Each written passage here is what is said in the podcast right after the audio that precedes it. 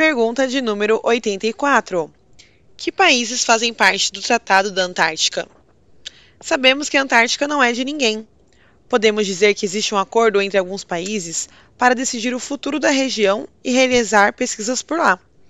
No período de julho de 1957 a dezembro de 1958, durante o Ano Geofísico Internacional, a Antártica foi eleita um, dos, um, foco de estudos científicos nas mais diversas áreas da ciência, o que muito contribuiu para alavancar o conhecimento que se tinha da região.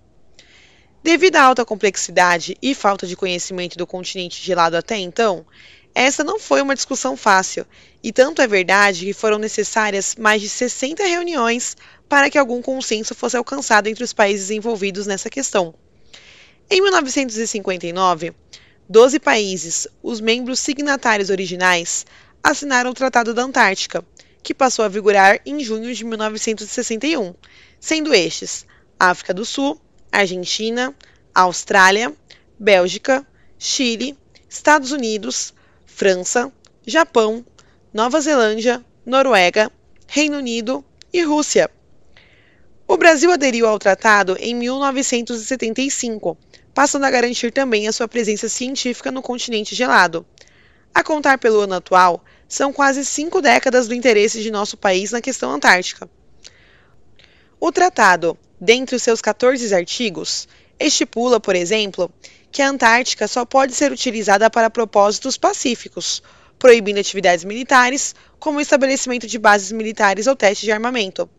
As bases, assim, lá estabelecidas, apresentam em grande parte propósito científico, com o objetivo de implementar estudos e pesquisas que ajudem na maior conservação e preservação do continente gelado. Isso colocava um freio nas intenções territorialistas da época, particularmente após a Segunda Guerra Mundial, congelando o status quo do ano de 1959. Desta maneira, a competição territorialista perdeu sentido.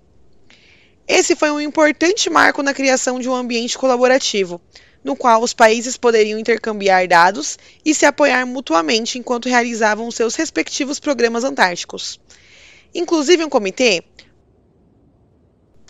o Comitê Científico sobre Pesquisa Antártica, para articular e coordenar atividades científicas na região. Foi instituído em 1957, de caráter não governamental e como órgão assessor independente, haja vista a importância que assumiram os assuntos de natureza técnico-científica.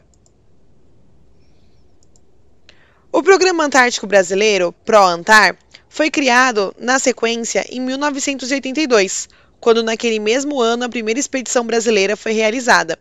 No ano seguinte, o Brasil tornou-se membro consultivo do tratado e a inauguração da Casa Brasileira no continente, a Estação Antártica Comandante Ferraz, se deu logo em seguida, em 6 de fevereiro de 1984, quando a permanência do Brasil na Antártica foi finalmente efetivada.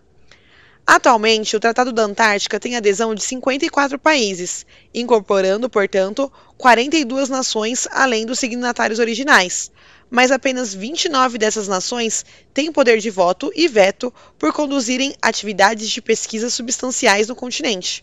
Até o momento, desde a sua criação, qualquer atividade que não seja científica é proibida de ser executada no continente, mantendo-se ainda o objetivo de tratar a Antártica com interesse científico, sem que haja exploração de recursos naturais não renováveis e desmilitarizada. Claro que reivindicações territoriais dos sete países não sumiram, estão congeladas, e o tratado estabeleceu que a Antártica fosse considerada uma reserva para a ciência e paz internacional, e assim se conserve. Você acha que todos os países signatários do Tratado Antártica têm interesses exclusivamente científicos pelo continente? Que outros interesses essas nações poderiam ter naquela inóspita região?